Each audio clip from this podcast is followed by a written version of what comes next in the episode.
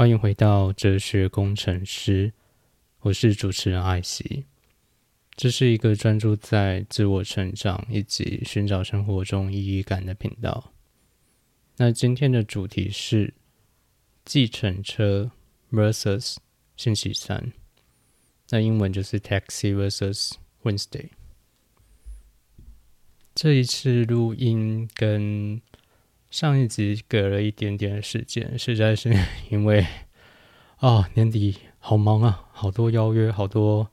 活动，然后还有一些自我精进的事情要去啊要去执行，所以就呃花了一些时间。然后另外一方面，我也不想要太仓促的把一些很直观在当下的一些呃很片面的感受就分享出来。会比较希望是有经过反刍跟消化的，所以就其实一方面，因为呃同时有很多大量的执行，同时间也要去消化跟反刍这些经历，所以就花了一些时间。另外一方面也是，呃，因为自己太习惯，就是有时候会太习惯闷着头去做一件事情，所以如果不呃，强迫自己有一些产出输出的话，其实就会很容易，就是呃，有时候会钻牛角尖，或者是钻进死胡同吧。所以就呃，觉得其实是适时适度的分享出来是一件蛮重要的事情。然后，另外一方面是在之间的这些过程中。有一些感触，算很当下，但是尝试去捕捉过程中，啊，的确有一些对自我的辩证啊，以及对一些呃生活的见解有一些更深刻的体悟。那就是在这中间去尝试把它脉络化，以及在呃诠释的过程中把一些。呃，辩证跟剖析再挖的更深一点。那接下来就进入到今天的故事。故事一：计程车。我最近去参加了自媒体朋友们办的线下聚会。那其实他在的位置离我住的地方。并不能说非常远，所以我一开始就是抓了大概的时间，打算就是搭公车过去，然后到公车站，我就 亲眼看到我要搭那班公车，从呃预计三分钟、六分钟后过来，突然就就变成二十分钟，我就嗯，奇怪，我是进入到什么？啊，奇妙的空间，还是我刚刚发生什么事情？那我一看就是啊，感觉不太 OK，因为感觉会迟到。我一般是不太介意迟到大概五到十分钟，因为哦，我觉得一开始直接啊，直接到现场直接进入状况，总比在前面的时候要花一些时间啊，可能要 social 或什么的。我自己是蛮懒得做这件事情，但就是看场合了，然后等等的。其实这件事情也是蛮重要，但呃，我现在就目前稍微有点懒得做这件事情。但是我那一群呃呃朋友们，就是在寄寄信的那个。呃，算是就聚会的一个邀请信里面有讲，就是会准时去啊开始活动，然后会有一开始就会有一些有一些互动环节，所以我就想说，哦，感觉这个迟到会很麻烦，然后然后我也很讨厌在面等公车等二十分钟，感觉很傻逼，所以我就去叫计程车，然后因为我是在一个台北的蛮大的十字路口，所以就是。蛮多计程车会会经过的，所以我就呃，我就从公车站过马路，然后靠在一个很大十字路口的边边，然后我就从人行道走到路肩，靠近路肩的地方，准备叫计程车，然后我觉得其实这台计程车给我的，我叫到那台计程车给我感觉从一开始就很奇呃很特别，就是我其实走到路肩，我其实已经看准一台计程车，但我其实手还没伸起来，然后我其实还没有真的非常靠近路肩，但我就看到，因为我会叫那台计程车，一定是上面计程车有打那个。呃，有空位的那个灯嘛，我有点忘掉实际的字眼，呃，显示的是什么了。但就是，呃，我还没举起手，他就已经开始打方向灯，要往我这边过来了。那我就，嗯，奇怪，他我还没举起手啊，他怎么就过来了？然后我还再确认一下，就是，诶，他是有亮那个空位的灯的。这是我第一个观察到的，就有点奇妙的事情。然后就是机程车靠到我面前了嘛，然后我就打开呃车门，然后坐进去，然后我就发现第二点很奇妙的事情，就是呃，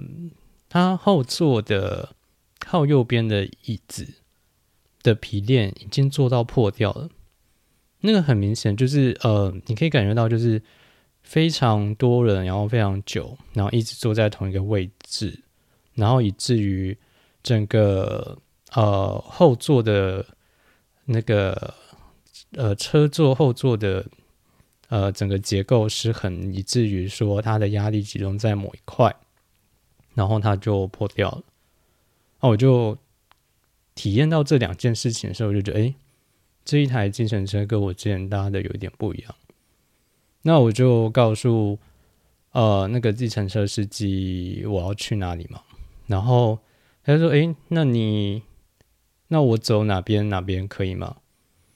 然后基本上我是一个路痴啊，所以然后我没有在，我基本上没有在台北开过车、骑过车的什么经验。然后我就算有，也是开 Google 导航，所以我非常不会记路名什么的。然后我就说：“呃，你决定吧。”然后他就。说，哎，这不是我决定的问题，就是如果你知道的话，你可以告诉我。当然，他语气没有像我这么和缓，就是比较硬一点。然后我就，哎呦，酷哦。呃，没有，呃，就是，呃，可以感觉到，就是司机大哥是一位自我意识感比较强的人。自我意识感强，其实就可以，你可以说他是，呃，你可以说他的框架很强啊，你可以说他的是。嗯，可能会有显得有一点 cocky 啊，或者是有点自以为是，但对我来说，就是嗯，他就是自我意识感强，这是对我来说是一个很中立客观的一个描述，就是嗯，我知道这件事情，OK，然后我就因为我那时候就是在划手机，就是在确认一下时间，那我就抬起头来看了一下后照镜中的那个司机大哥，我就说，嗯，我相信你的专业，你决定。就是你决定吧。然后他就说：“哦，好，那我就走哪里哪里哪里。”对，就是呃，因为其实我要去的位置没有非常的远，所以我想说，哎，这就是一个很短的一个路程。如果路程比较长的话，就是包含刚刚的一些呃，我觉得观察到一些特点，然后包含我发现。呃，司机大哥是一个自我意识感比较强的人。这种人其实他会有一些自己独特的观点，而且他会很、很呃、很愿意，嗯，就是有点 quotation 这样，很愿意去分享自己的观点。但因为我当下就是时间没有很长，没有的话，而且我当下要再确认一些呃接下来的聚会的一些资讯，所以我当时就没有开口。然后他就是开始跟我聊天，然后我就哦有一大没一大跟他跟他聊，然后我觉得接下来发呃观察到第三个特点就是，他会在台北市的那个路开车的时候会有那种突然加速的感觉，就是我会突然感觉哦我被陷进那个后座的坐垫里面。但是它不会是那种爆冲的，它就是算是蛮滑顺的，所以我不会有那种顿挫感。这是我观察到的第三个特点，就是哦，第一，他很熟路况；第二，就是他对他的车子的掌握度是非常高的。那其实到现在，我已经蛮可以确认，就是哦，这是一位老司机啊。对他是一位老司机。对，等我笑完。哦，对，这是一位老司机。然后，呃，他就开始跟我聊，他说：“哎，你去那边干什么？”我就说：“哦，我就是要去一个商务大楼开个会。”对，因为我有时候不是很喜欢暴露太多自己的资讯在第一次见面的人身上。然后，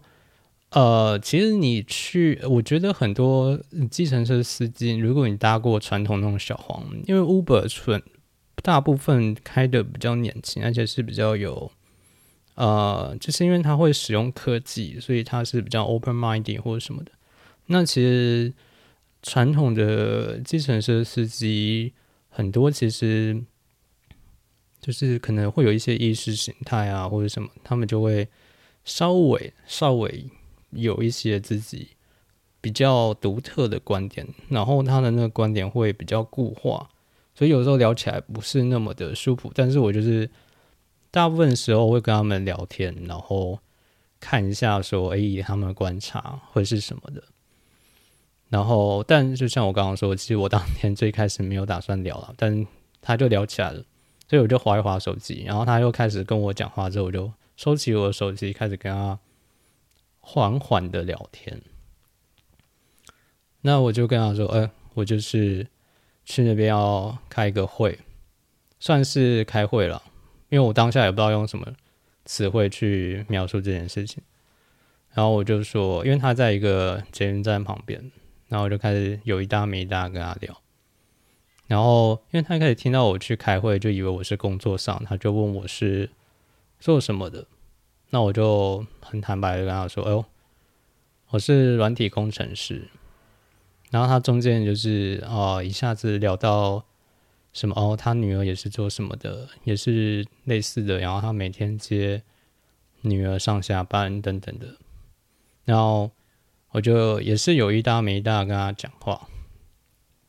对，因为我其实我觉得在这边我有点策略性的想要冷他，就是当你遇到这种自我意识感比较强的，然后就是。尤其是自我观点很强的人的话，你稍微冷他的话，他反而会想要讲更多的事情给你听。然后我就有点冷他，所以他就就中间有段稍微比较长的沉默，然后我就在等。对，然后他就突然爆出一句：“我赚的比你们都多。”对，如果是现在的听众的话。在听这一集内容的人，听到对方这样跟你讲话，你会怎么回应？是会觉得说：“哦，干，你一个计程车司机在那边嘴什么？”但我当下就是很快的，大概半秒吧。然后我说：“哦，我赚的比你们都多。”的时候，我大概半秒不到，我就说：“哦，我相信。”然后司机大哥就有点感觉，有一点点愣住，就说：“哦。”你怎么看出来？我感觉到他大概半秒不到愣住的，然后很快又是回到他那种比较自我意识感的口吻说：“哎，你怎么看出来？”然后我就稍微提了一点点我刚刚说的那些观察，以及以及我刚刚说：“哎，我可以感受出来你应该看很久计程车了。”然后我其实最喜欢做的一件事情就是。溜出一个我尚未验证的观点，或者是常见的大众的观点，或是一个似是而非的想法。因为如果他真的专业，然后他是我会看他愿不愿意，那能不能够反驳我。所以我接着刚刚几点观察之后，就说：“哎，你应该有很多老客户吧？”然后他说：“没有，他不接老客户，他觉得老客户太浪费时间了。”那这其实就跟我，因为我以前有读过一篇文章，好像是呃什么周刊还是杂志里面是一个高阶经理人，然后也是搭到一个计程车司机的车，然后他们的一些对话。然后起码在那一段那篇文章的那一个对话中，呃，那位司机是有一些老客户的。那我就，所以我就有一种反事实吧，所以就跟呃这一位司机大哥再往下聊。那我就说，哦，那你是怎么去做到你的业绩的？对，因为他就就是呃，我觉得类似这一种的，像我刚刚说自我意识感比较强的人的话，你稍微去冷他，他就会一直呃，叭叭叭的把很多他个人的资讯爆出来，就是他想要争取你的认同。然后我从头到尾其实呃语气都是比较平淡的，然后我时不时的就是。他讲了一段话，然后我就没有特别回应他，然后我就可能就是回个讯息或什么的，因为我就是就像我刚刚说，我的策略就是有点在冷他，因为我大概知道说，哎，我冷他，我可以获得更多的资讯。针对这样子特性的人的话，可以这样子操作。然后果不其然，他就继续讲说。他可以从人群中一眼就看出来，谁可以谁要搭计程车。他讲了一个很有趣的故事，就是有一次他就是一群人中有人在过斑马线，然后他呃远远的就看到一个人，然后一个女生，然后他就开到那个女生的面前，然后他就用他的 literary 的说法就是。一秒钟、两秒钟、三秒钟、四秒钟、五秒钟、七秒钟，然后那个女生上车，上车就说：“哦，好可怕哦！你怎么知道我要上？我要坐计程车？”对，我觉得这个啊故事搭配他的口吻是真的蛮有趣的。然后就在我还想要有一些东西想要再往下聊细节的时候，就。就到了，就像我说的，其实我要去的地方没有很远。然后，呃，所以就到位置了。然后他就告诉我要多少钱，因为呃，就是这有点中间的一些动作，就是我钱已经掏出来了，然后哎，我看他呃没有转身，然后我就我就把那个呃钱放在。呃，那个那叫什么？就是正驾驶座跟副驾驶座之间有一个有点可以放东西的一个垫子上面，然后他就他其实我递出去放到那个中间过程中，他也同时往后伸出手，但我觉得哦，原本就打算放在垫子上，我就没有特别，因为他伸出手放到他手上，然后他就说：“哎。”放到我的手上，然后我就嗯好，那我就再把放到垫子上面的钱放到他手上，然后下车。我觉得这就是一个蛮有趣的，就是跟一个自我价值感比较强的人怎么去互动的一个过程。因为其实大部分的，我觉得计程车司机。都蛮怎么说呢？好听一点叫做是蛮蛮好聊的，就是你其实不用花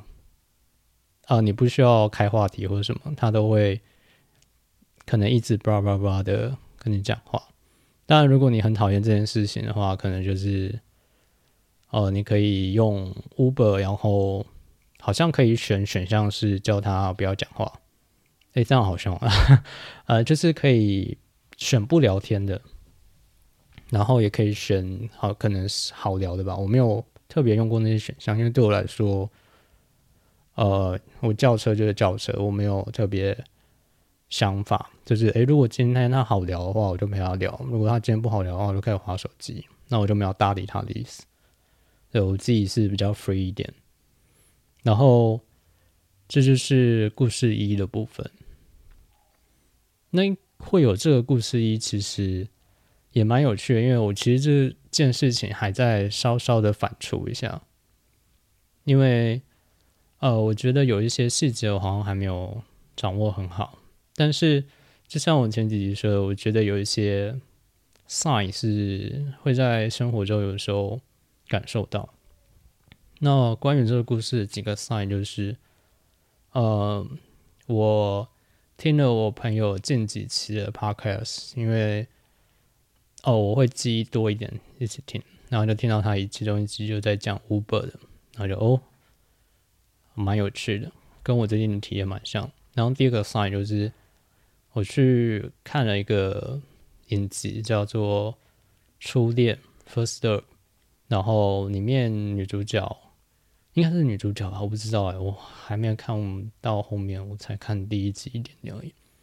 是那个计程车司机用日本的那个汉字写作“运转手”了，那就想说，就也想到以前有一部电影叫《运转手之恋》，那就这几个就觉得哎，好有趣哦，我就稍微讲一下这故事。这就是故事一的部分。故事二，就像我第一个故事说，我去参加朋友的线下聚会。那我一开始到了之后，我就先看环境，就是包含哎，厕所在哪里啊？柜台在哪里啊？然后会议室在哪里啊？然后我就。远远的就已经看到会议室前面有一坨人在那边等。那我自己没有很喜欢去做人挤人的事情，因为我自己有一个呃，算是守则吧，就是人多的地方不要去。所以我看到有一个人挤在那边，我就哦好，我先去做其他事情好了。因为我就想，因为那是一个。我觉得看起来蛮高级的商务大楼，然后哎，我之后应该不太会有机会过来这边，我就来研究一下这边的场地环境之类的。好了，对，然后我就首先就是去看它外面的 view，因为它是有一个有中间是有一一个空间是类似，呃，你可以在面谈生意啊或什么的，然后吃一点东西聊聊天的。一些座椅区，然后也可以点餐，然后旁边就是各个会议室，然后我也去看各个会议室的，呃，下午他们的活动是什么，然后就看到哦，股票，然后什么，我记得有两个都是股票，然后有一个是，呃，好像是伦敦的艺术大学招生，那我跟他聊了一下。跟那个办那个招生活动的工作人员聊了一下，对，然后就后面就是时间差不多了就进去，然后进去也是稍微看一下环境，看一下大概大家走场设备之类的，觉得蛮有趣的，就是开始。我也不知道从什么时候开始，就是会去站在一个主办方的一个视角去看这些比较后设的事情吧。我以前有过一个想法，就是因为我以前是啊吉他社的，所以我是没有到现场表演啊，就是实力不够，但是有协助参与过。举办过一些活动，就会发现，哎，很多事情其实不是台下的观众看到的那个样子，就是台上的很多风光，就是底下有一堆工作人员跑来跑去，然后甚至是忙到撞在一起啊，然后东西呃堆来堆去、叠来叠去，然后翻来翻去，然后中间可能呃就是对观众来讲很 chill 的一些，可能小上厕所啊，或者是。缓场的时间，其实地下就是狂搬那些设备、器材、乐器等等的，就是站在台面上，就是要显得就是一派云淡风轻，但底下就是各种呃，那叫什么风水风水云涌嘛？我查一下。哦，没没没，我不用查。风起云涌，我想起来了。对，就是从那之后就会特别在意说，哎，他底下怎么去去处理这件事情的？他的，因为当你真的办过活动的时候，你就会很好奇说，哎，他怎么可以把活动办得这么好？他怎么可以把呃所有的这些事情处理这么好？他怎么把把这个突发状况处理的这么好？就比如说，呃，之前那个奥斯卡有点有点落，这个 outdated 就是什么，呃，有点过时了。对，我的新闻一直都是都不会是最新的，就是有点过时了。那你就会觉得说，哎，当发生这么大的事情之后，为什么当下有办法处理的这么好？他的他的 mindset 或者是他当下是怎么看这件事情的？然后我就会觉得。我好奇这部分，当自己不再只满足于当一个台下的观众或听众的时候，就会开始有意识的去观察这些细节，以及啊，正所谓魔鬼藏在细节里啊，很多你看起来毫不费力、很自然、很轻松的部分，就是这些你没有看到的那些 effort 堆叠起来的。就像是我之前有一次跟一个女生朋友聊，她就是一个呃国外回来，然后漂漂亮亮女生，所以就是呃等级很高嘛。然后我们就聊一些男女关系的事情，然后说哦，她喜欢那种很自然的发展，先从朋友做起。然后我内心就有各种对这段话就有各种不屑。对我就有各种不屑，就是我靠，你觉得自然而然是那个男的可能做了很多私底下的呃排练啊、训练啊，或呃模拟啊，然后可能打了很多电话去找一些餐厅，然后做很多事情，你才有那个看起来的毫不费力。那女生就没差，因为她就是负责享受。可能约会或者是那段关系的嘛，那她可能就觉得没必要知道这件事情，她只要看起来很自然的一个表演而已。但我们不是，我们是负责要去 host 那个表演的人，所以一定会有一些呃很费力的部分，是一定要去体会、去了解的。用一些比较后设或者是逆向工程的方式去了解的话，就是这样子。那在那天的活动，就是整个流程就非常的非常的 smooth，然后我就觉得哦，一方面是心啊赞叹于哦，真的是把现场的情绪环境，然后等等的处理的很好。然后一方面就真的有点说感动，有点太自以为了。就是，但是就是在这一年看着这几个朋友的做的很多事情，很多成长，还有私底下见面的时候，他们透露出来的一些辛苦、心酸，然后等等的，就会觉得说，哦，有一种。那些事情都值得的感觉，然后再从旁见证，就会觉得哇哦，我好像真的参与了一场历时一整年的大型活动，然后有一点点半幕后人员，虽然我没有干什么事情，没有干什么了不起的事情，但就是比较接近于幕后的的人的时候，就会觉得蛮感动的。然后也有蛮多感慨，然后也有蛮多呃自我警警惕的部分，就是哦，我朋友都在我面前示范一个这么屌的东西了，那我呢，接下来要干嘛？就是有没有办法做到类似的事情，甚至再 cocky 一点，有没有办法做到更屌的事情，就会有点自我询问这件事情。那讲座结束之后，就呃，因为我之前有先前一天有其实有先问主办的那几个朋友，就是哎，要帮你们订餐厅做庆功宴嘛，然后他们就说哦，不用不用，他们已经有先决定好之后的行程要做庆功了。那我就。我觉得也蛮有趣的，就是他们的讲座，因为现场会场时间有限啊，所以可以感觉到，呃，其他听众的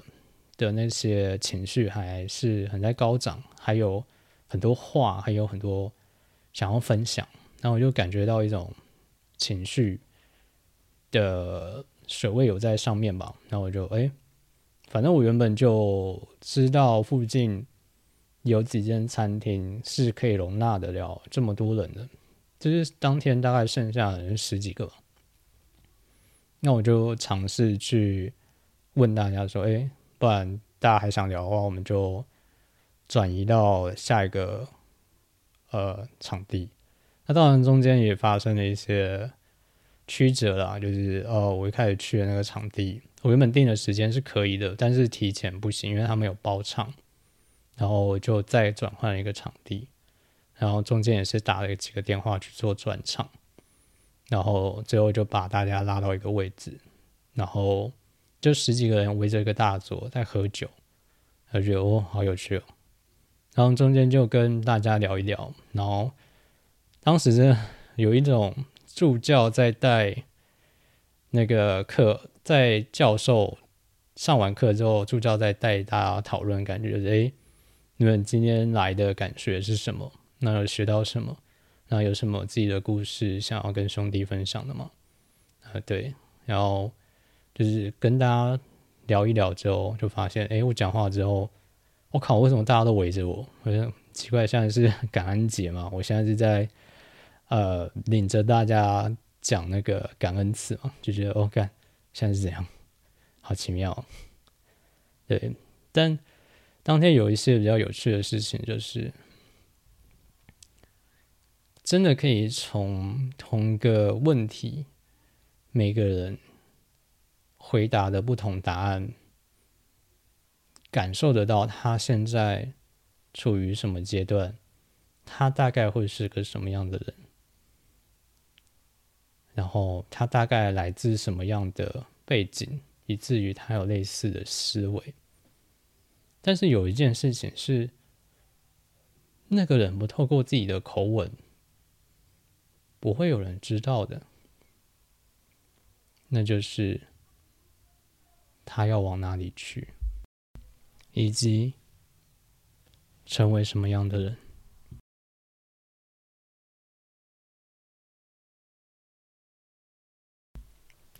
故事三，Wednesday。Wednesday 是在 Netflix 上面的一个美国影集，是阿达一组的那个真人版，就是里面的那个女儿的的那个名字就叫 Wednesday。那 Wednesday 的由来是来自于他妈妈喜欢的一个童谣，是呃星期三出生的孩子。愁容满屋，好像是这样吧，有点忘掉类似的类似的内容，所以就是 Wednesday 就是一个呃，看起来 always 就是愁容满屋吧，一个扑克脸这样子。然后我会看这一部是朋友推荐给我的，就是。某一个上班不好好上班，我严重怀疑他上班的时候在看影集的人，就跟我说：“哦，你一定要看一下 Wednesday，放到你的那个 To Watch List 里面。”然后我就：“哦，好，再说吧。”因为我们那段时间在刷《Big Bang Theory》的最后几季，然后就对，然后最近就想说，哦，不然来看一下哈，因为对，就想要转换一下心情。我一般是不太会看这一种，我觉得有点太奇幻风格的，因为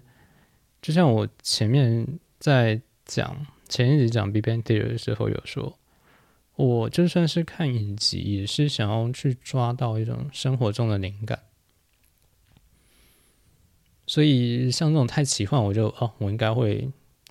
我就觉得我应该从中可以得到灵感很少，我就觉得不会太想要花时间在这件事情上。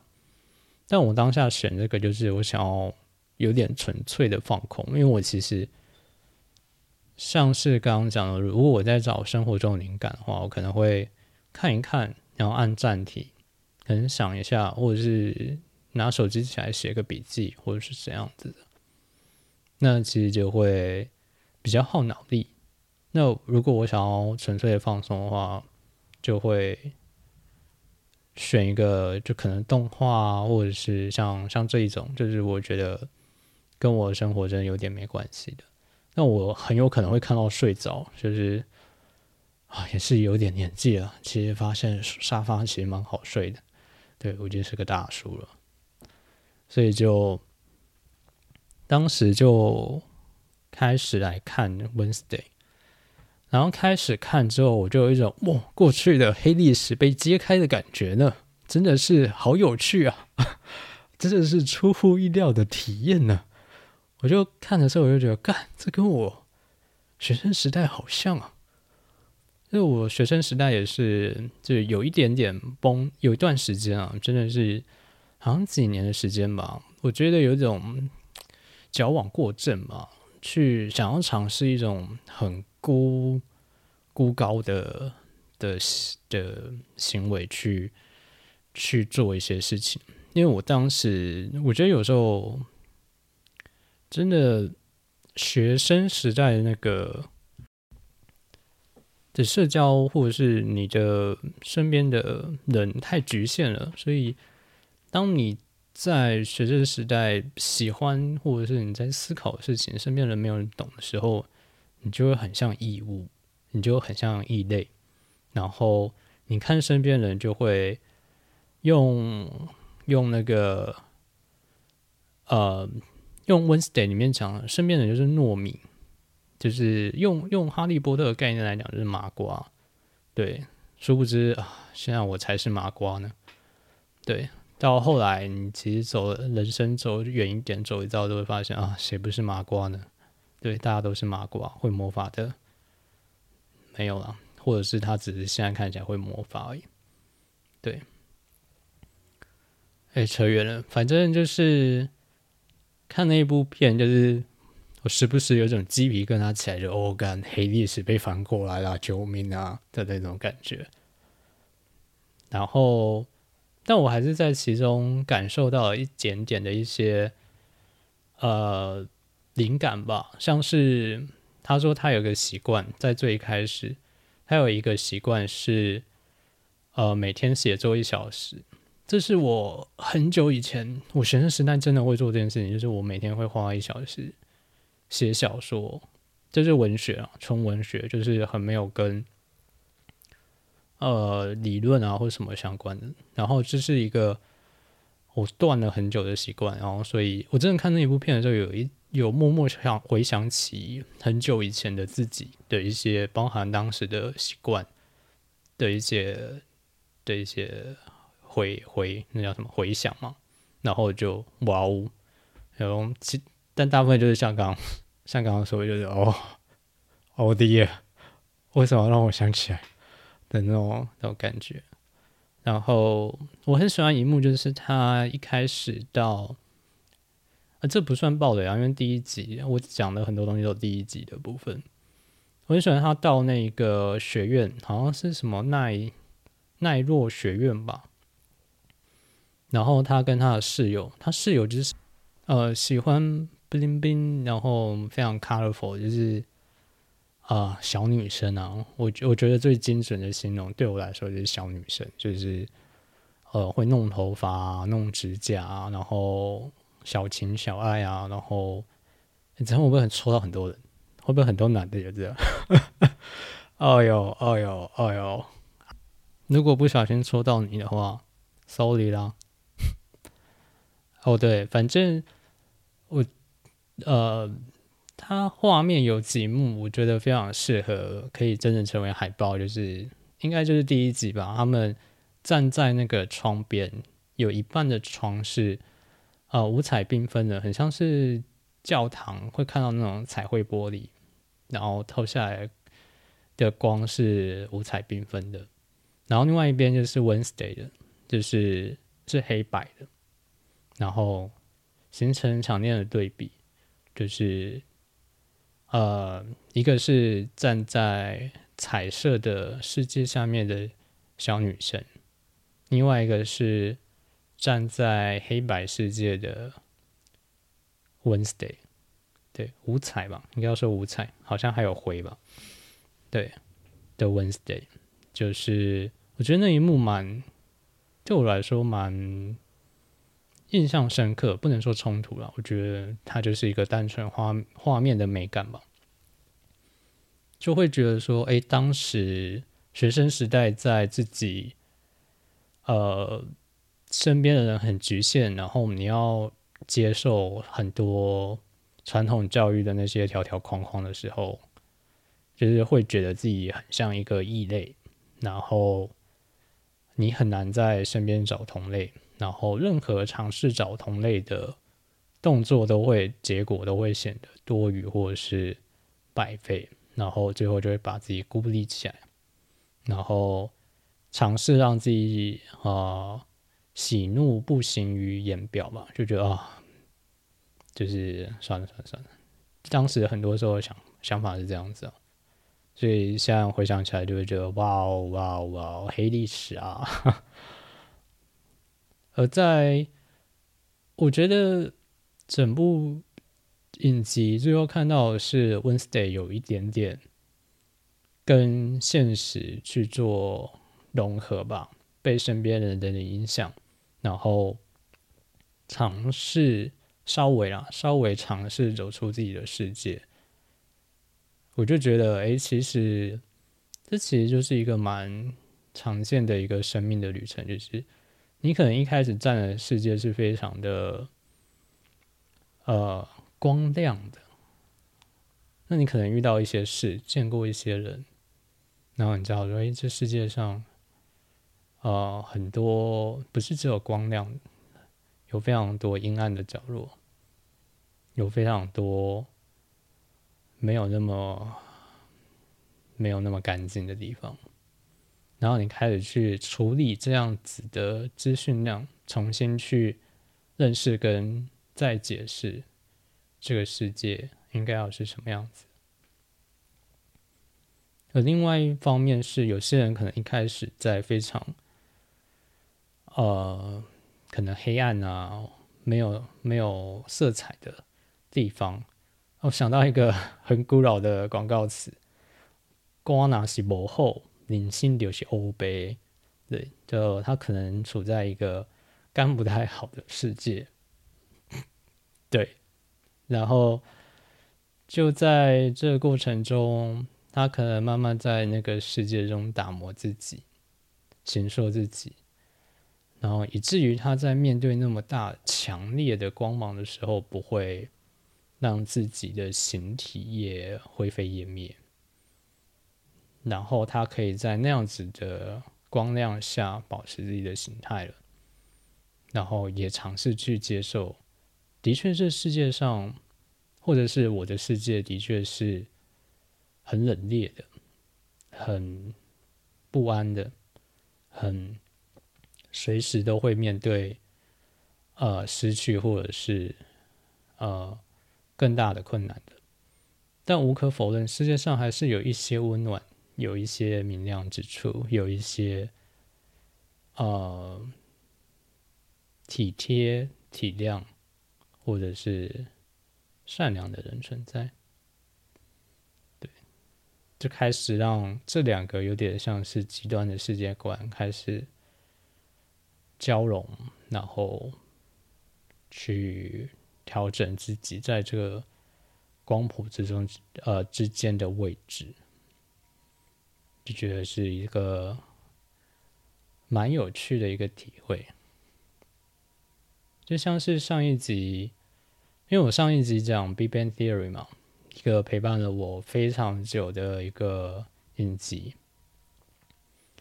在那集之后有有听众有听众朋友就是私讯我，然后给了我一些反馈，是他也很喜欢那一部影集，然后看到影集里面呈现出来的角色。这么长久下来经历的转变，然后他也对我说那句话产生了些许共鸣。人生这条路，有些人可以陪你走到最后，有些人则只能陪你走一段。我最近是有一点，就是当背景音放《Big Bang Theory》，从第一季开始放。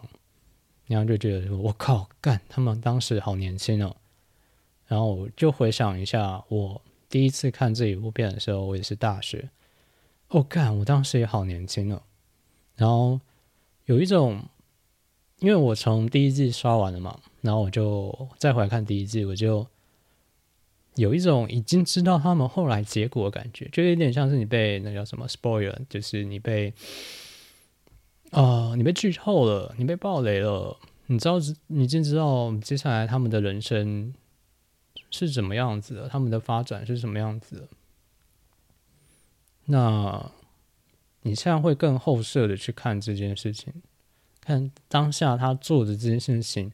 在他后面的整个改变的历程中，是不是有一些意义的？他是不是做了一些实验性质的事情？他是不是做了一些尝试？他是不是尝试去突破一些什么，然后还是被现实的墙撞个稀巴烂，但他还是从中站起来。当回溯去看这件事情的时候，就会用这些眼光去去做思考，而另外一方面也会思考另外一件事情，就是哎，就结果来说，大部分人的结局都是好的。那如果结局是是不好的呢？如果你已经知道结局是怎样子的，甚至是不好的，你在最一开始还愿意那样子的奋不顾身吗？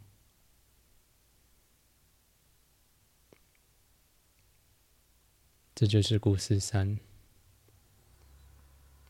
那今天这一集的全部内容就到这边。如果你喜欢我的创作，然后或者是你在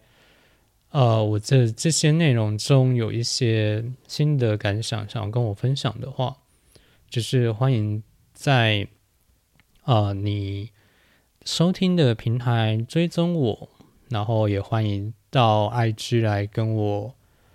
呃分享一些您的想法。我的 IG 是